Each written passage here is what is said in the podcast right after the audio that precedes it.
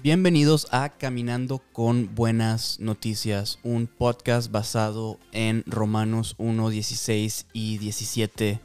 Pablo escribe, porque no me avergüenzo del Evangelio, pues es el poder de Dios para salvación, para todo aquel que cree, el judío primeramente y también el griego, porque en el Evangelio la justicia de Dios se revela por fe y para fe como está escrito, más el justo por la fe vivirá.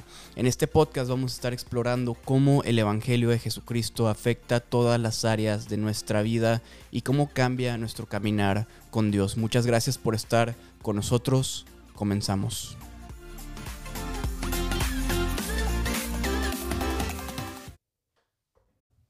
Hola, buenos días, tardes y noches. Estamos aquí, otro episodio de Caminando con Buenas Noticias. Me encuentro aquí con mi amigo, mi camarada, mi, mi parcero, Alan. Alan, cuéntanos cómo estás. Uh, es el mejor intro que ha tenido este podcast en la historia de este podcast y de todos los podcasts de la historia. Me, me encuentro muy, muy, muy muy bien. Gracias por esa increíble introducción. No sé de dónde sacaste tanta creatividad para hacer un intro tan bello. Yo tampoco, no sé de dónde vino. No. ¿De qué vamos a hablar hoy, Jacobo? Cuéntanos.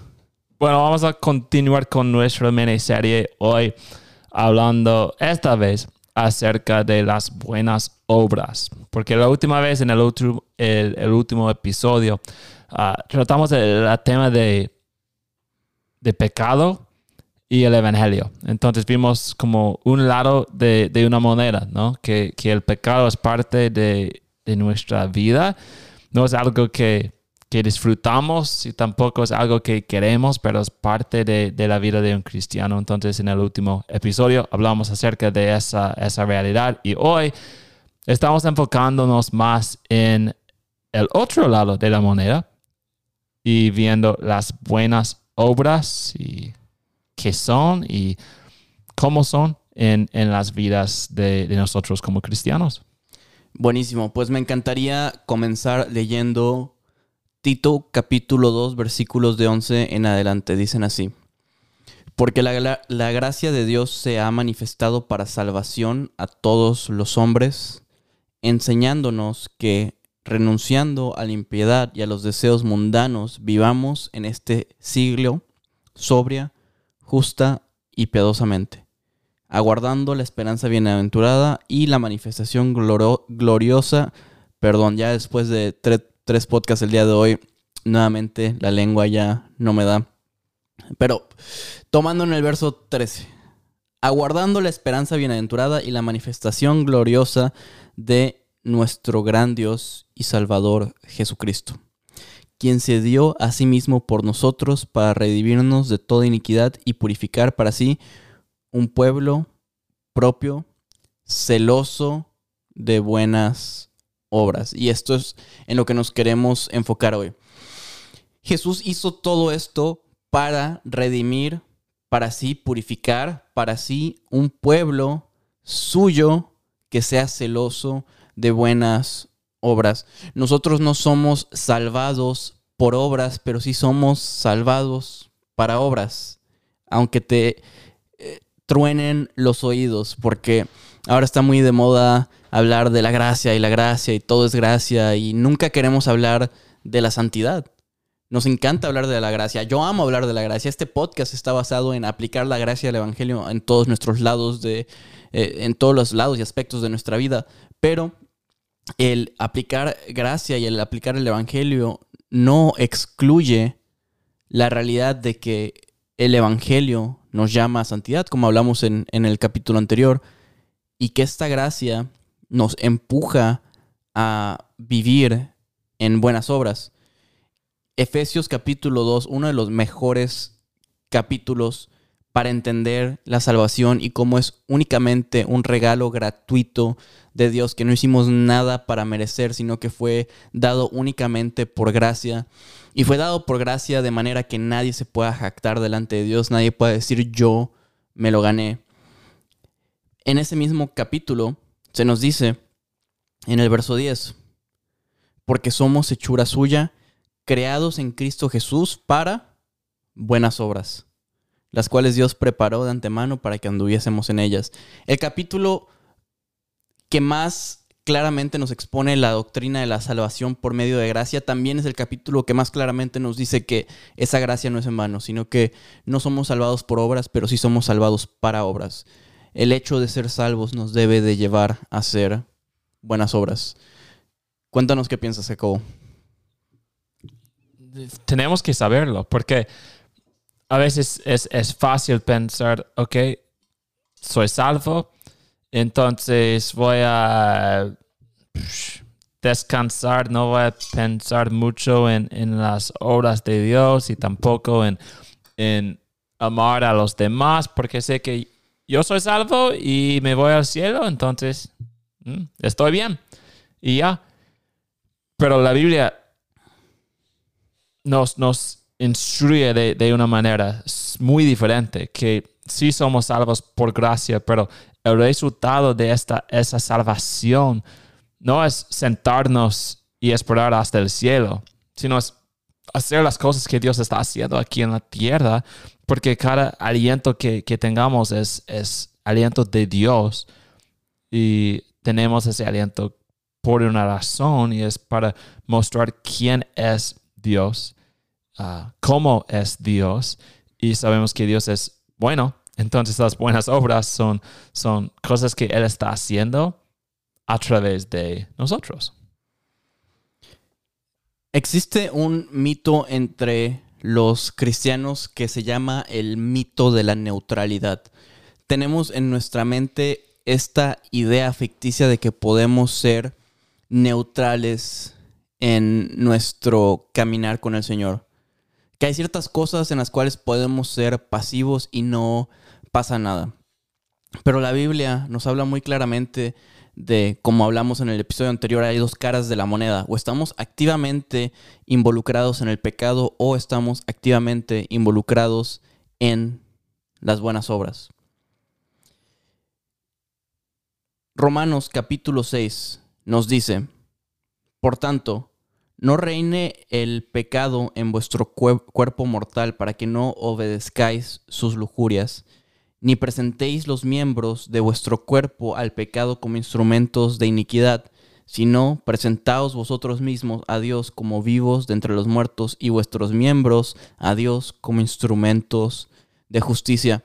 Acá Pablo nos hace una exhortación eliminando este mito de la neutralidad, diciéndonos, ok, si ustedes han sido salvados, preséntense como vivos de entre los muertos y utilicen sus miembros, eso se refiere a tu cuerpo, tu vida, utilízala para hacer buenas obras delante de Dios y no para vivir para la carne. Y nuevamente, no hay punto neutro. Jesús dijo, si no estás conmigo, estás contra mí. O estás activamente sirviendo a tu carne y al pecado, estás activamente sirviendo al Espíritu y a Jesús. Y la manera en que nosotros hacemos esto es obedeciendo lo que Jesús dijo, tomando la decisión de diariamente negarnos a nosotros mismos, tomar nuestra cruz, morir a nuestros deseos para vivir para Jesús. Cuando yo pongo mi enfoque en Jesús y quito mi enfoque de mí mismo, es que yo puedo empezar a vivir para servir a Jesús y enfocarme en buenas obras. Y estas buenas obras no las hago porque quiero ganarme el favor de Dios, porque creo que de esta manera Dios me va a aceptar, sino entendiendo que ya soy amado, que ya tengo el favor de Dios, que ya soy aceptado por Dios y que esto lo hago simplemente como un acto de amor y devoción a Dios y también entendiendo que es mejor para mí. Porque vivir una vida de justicia no es fácil, la gente se va a burlar de ti, te va a perseguir, eh, puede que pierdas muchos amigos, yo los he perdido, eh, puede que la gente te rechace. Hay muchas cosas que pueden venir por vivir una vida de justicia ah, y perseguir eh, la, vida que, que, el Evangelio y que la Biblia nos, nos llama a vivir. Pero como recompensa hay paz, una paz que sobrepasa todo entendimiento, hay gozo y, seguir esta vida de buenas obras no solamente es bueno para la humanidad, no solamente es bueno para la gente que te rodea, sino para tu propia alma. El vivir una vida de justicia, el no presentar tus miembros como instrumentos para pecado, no solamente hace un bien a la gente que te rodea, sino que hace un bien a tu alma. Sí, y pensando en estas, las buenas obras, tenemos que preguntarnos, ok, pero ¿qué es bueno? Y, vemos esto en, en, en 2 de Timoteo 3, verso 16 y 17. Dice, toda escritura es inspirada por Dios y útil para enseñar, para reprender, para corregir, para instruir en justicia, a fin de que el hombre de Dios sea perfecto, equipado para toda buena obra. Entonces lo que Pablo está diciendo aquí a, Timoteo y a nosotros es que un propósito de la palabra de Dios es equiparnos para hacer toda buena obra. Entonces, si estamos pensando y preguntándonos, ok, ah, ¿cuáles son las, las buenas obras que Dios tiene para mí? Tenemos la respuesta aquí en la Biblia. Tenemos la escritura, porque en la escritura vemos que Dios es bueno, vemos que lo que hace Dios es bueno. Y, recibimos nuestras definiciones, recibimos la verdad de la misma palabra de Dios y, y como resultado tenemos la capacidad de hacer buenas obras porque ya sabemos cuáles son esas buenas obras. Entonces, para nosotros saber qué es bueno, tiene que venir de, Dios, de su palabra y no de la cultura, porque la Biblia enseña que va a llegar un tiempo, y yo creo que ya está aquí, cuando personas van a, van a decir bueno a lo que es malo y malo a lo que es bueno. Entonces, si estamos recibiendo eh, todos nuestros como cues de el mundo, es muy posible que las buenas obras que pensamos que estamos haciendo realmente para Dios no son buenas obras. Pero en la Biblia vemos, ok, qué es bueno y cuáles son estas buenas obras. Y aun si el mundo dice que ese realmente no es bueno, si Dios dice que sí es bueno, es bueno, porque la verdad viene de Él y la Biblia aquí nos enseña que la escritura es dada a nosotros para equiparnos para toda buena obra. Sí, es la palabra de Dios donde tomamos nuestro entendimiento de lo que es bueno y lo que es malo. Y creo que es súper importante entender eso porque tú no puedes venir a este podcast y, y, con base a este podcast decir que es bueno y que es malo. Esperamos ser lo más bíblicos posibles y es nuestra oración cada vez que eh, comenzamos a grabar un episodio. Antes de grabar, le pedimos al Señor que nos dirija y que nos dé entendimiento de su palabra y que la podamos explicar con claridad y que seamos fieles a lo que la palabra dice, pero eh, somos humanos, cometemos errores, somos imperfectos. Y nuestro punto de referencia no puede estar en algo imperfecto, tiene que estar cimentado en la palabra perfecta del Señor. Es cuando yo regreso a la palabra de Dios para tener un entendimiento de lo que es bueno y lo que es malo, que puedo estar con certeza de, mis buenas obras o de mis malas obras. Es a través de leer los evangelios, leer el Antiguo Testamento, de ver lo que eso me dice sobre qué significa amar a mi prójimo, qué significa o cómo se ve el amar a mi esposa, cómo se ve el vivir una vida sacrificial, cómo se ve el vivir una vida de humildad. Es, eso lo hago no basado en mis propias ideas o basado en lo que dice solamente el pastor el domingo, sino que siempre tengo que regresar a este libro que nos equipa para toda buena obra. Hay algo más que Dios utiliza para que nosotros podamos ser estimulados a buenas obras. Y esto nos lo dice el libro de Hebreos capítulo 10, versículos del 23 al adelante. Dice, mantengamos firme la profesión de nuestra esperanza sin vacilar, porque fiel es el que prometió. Y consideremos cómo estimularnos unos a otros al amor y a las buenas obras. Nuevamente esta palabra, buenas obras. Y está muy interesante lo que se nos dice justo después de este verso. Eh, en el 24 dice esto, estimularnos al amor y a las buenas obras. Y en el 25 se nos da el instrumento por el cual nos estimulamos al amor y a las buenas obras. Y yo sé que esto va a incomodar a muchísimas personas. Este ha sido el verso más ignorado en el 2020. verso 25. No dejando de congregarnos como, alguien, como algunos tienen por costumbre, sino exhortándonos unos a otros y mucho más al ver que el día se acerca. Este fue un verso que fue completamente arrancado de muchas Biblias en el 2020, pero ya estamos en el 2022 y quiero decirles, amados hermanos y hermanas, que el congregarnos no es una sugerencia, no solamente es una buena idea, sino que es un mandamiento. Dios nos ha llamado y ha mandado a ser una iglesia, un cuerpo unido, y no nos ha llamado a estar en unidad a través de una pantalla, no puedes bautizar personas a través de una pantalla. No puedes tomar la Santa Cena a través de una pantalla. No puedes imponer manos sobre una persona a través de una pantalla. Pero ese es otro tema del cual no me, no me quiero desviar porque es un tema en sí mismo. Pero a lo que voy es que Dios nos ha llamado como iglesia a hacer ciertas cosas que son necesarias hacer en persona. Y si entiendo este verso de manera correcta, lo que Pablo, bueno, perdón, otra vez cometí el error de llamar Pablo el autor de Hebreos, ya hemos hablado en episodios anteriores, esa es una opinión personal, pero de eso podemos hablar en otro podcast. Lo tenemos que poner en nuestra nota de podcast pendientes. ¿Quién escribió el libro de Hebreos? Bueno, regresando, el autor de Hebreos dice, estimúlense en amor y buenas obras y esto háganlo al no dejarse de congregarse. Es a través de tener compañerismo con otros creyentes, que yo puedo crecer en mi amor y en mis buenas obras.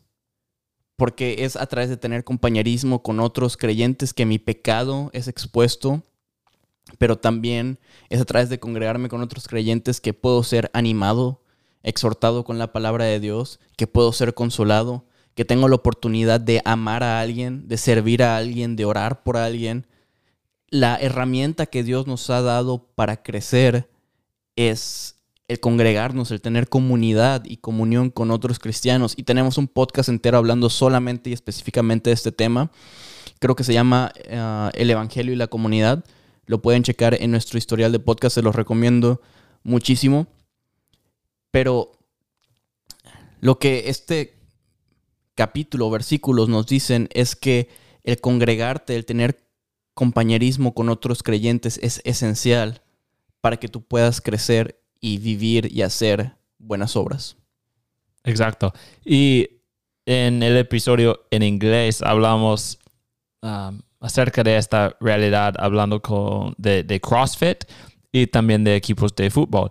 Y porque realmente son ejemplos buenos, porque como en, CrossFit, por ejemplo, por ejemplo, y sé que muchos que nos están escuchando en Guatemala están haciendo CrossFit porque veo en su Instagram que están ahí y más fuertes que nunca. Y tengo ganas de poder ir a Guate para ver los músculos en persona. Pero un saludo a toda la banda de Guate.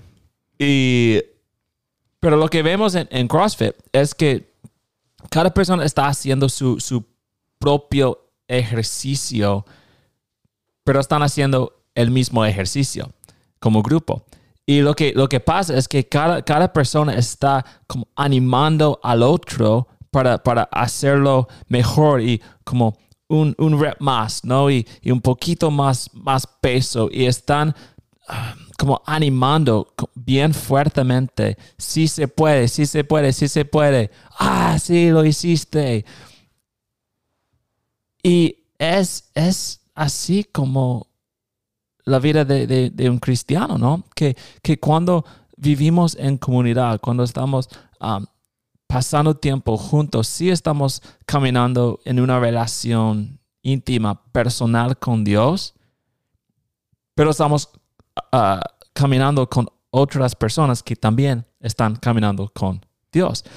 Entonces podemos animarnos los, los unos a los otros y, y decir, bueno, es ese, ese pecado es algo que realmente no debes de hacer y te puedo ayudar a, no, no hacerlo. O, bueno, eres súper bueno en abrir su casa para, para invitar a personas y que, que comen juntos y ah, quiero aprender de ti cómo hacerlo. Me, me podrías ayudar. Estamos como trabajando juntos como familia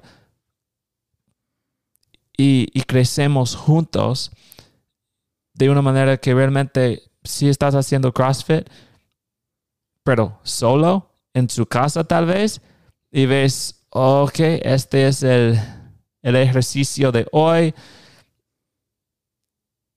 lo voy a tratar de hacer solo. Puedo hablar, hablar de mi experiencia tratando de hacerlo solo, un ejercicio de CrossFit, no voy a hacer ese, ejercicio. o tal vez como cinco repetición, reps y nada más.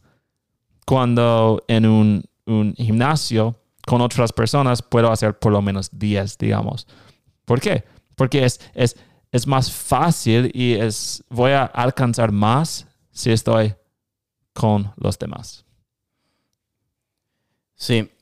Y para ir cerrando este capítulo y un abrazo a toda la banda de CrossFit. oh, un abrazo fuerte y todo mi respeto. sí. Nosotros no somos muy fans del el CrossFit, como probablemente es muy evidente por nuestras fotos. Pero amamos muchísimo a la gente que hace CrossFit y justo esto surgió de manera prácticamente espontánea, no estaba en nuestras notas, pero de alguna manera terminamos hablando de, de, CrossFit en el podcast en inglés y se nos ocurrió incluirlo en este podcast también. Algo que nos llama muchísimo la atención del CrossFit es uno, la manera en que ellos te involucran en una comunidad. Siempre la gente de CrossFit es muy atenta y es buena para involucrarte en, en su comunidad. Dos, siempre te empujan. Siempre quieren que hagas más repeticiones, que crezcas más. Y tres, son buenísimos en hacerte sentir que eres parte de un equipo. Y a la conclusión que llegamos es que tal vez la iglesia podría aprender algo del CrossFit. ¿Cómo se vería la iglesia si nosotros fuéramos igual de buenos para amar a las personas que entran por las puertas de la iglesia y decir, ¿sabes qué? eres parte de nuestra comunidad, eres nuestro hermano, eres nuestra hermana, estamos aquí para servirte, para amarte, para corregirte, para caminar contigo. Eres, eres de los nuestros. ¿Cómo sería la iglesia si fuéramos igual de buenos para empujar a las personas? Si la manera en que crecen los crossfiteros es a través de cargar 500 libras más, la manera en que crecen los cristianos es a través de leer 500 páginas más. Piensa en en dónde estaría tu corazón y tu relación con el Señor si dedicaras más tiempo a leer la palabra. ¿Y qué pasaría si hubiese alguien junto a ti que te dijera, sabes qué, vamos a comprometernos a leer dos, cuatro capítulos todos los días juntos y vamos a hablar de ellos y vamos a, realmente pensar y analizar lo que el Señor quiere decirnos a través de esto y vamos a orar juntos porque se haga realidad lo que el Señor nos está llamando a hacer. ¿Qué pasaría si nos empujáramos los unos a los otros como la gente de CrossFit lo hace?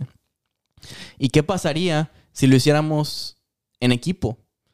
Si no hubiesen divisiones, si no hubiese como, ah, ellos son los de la alabanza y ella es el pastor y allá están los diáconos y allá está el que limpia los baños. Y, y si todos dijéramos, todos acá estamos juntos, estamos en esto para la gloria de Cristo y todos son igual de importantes.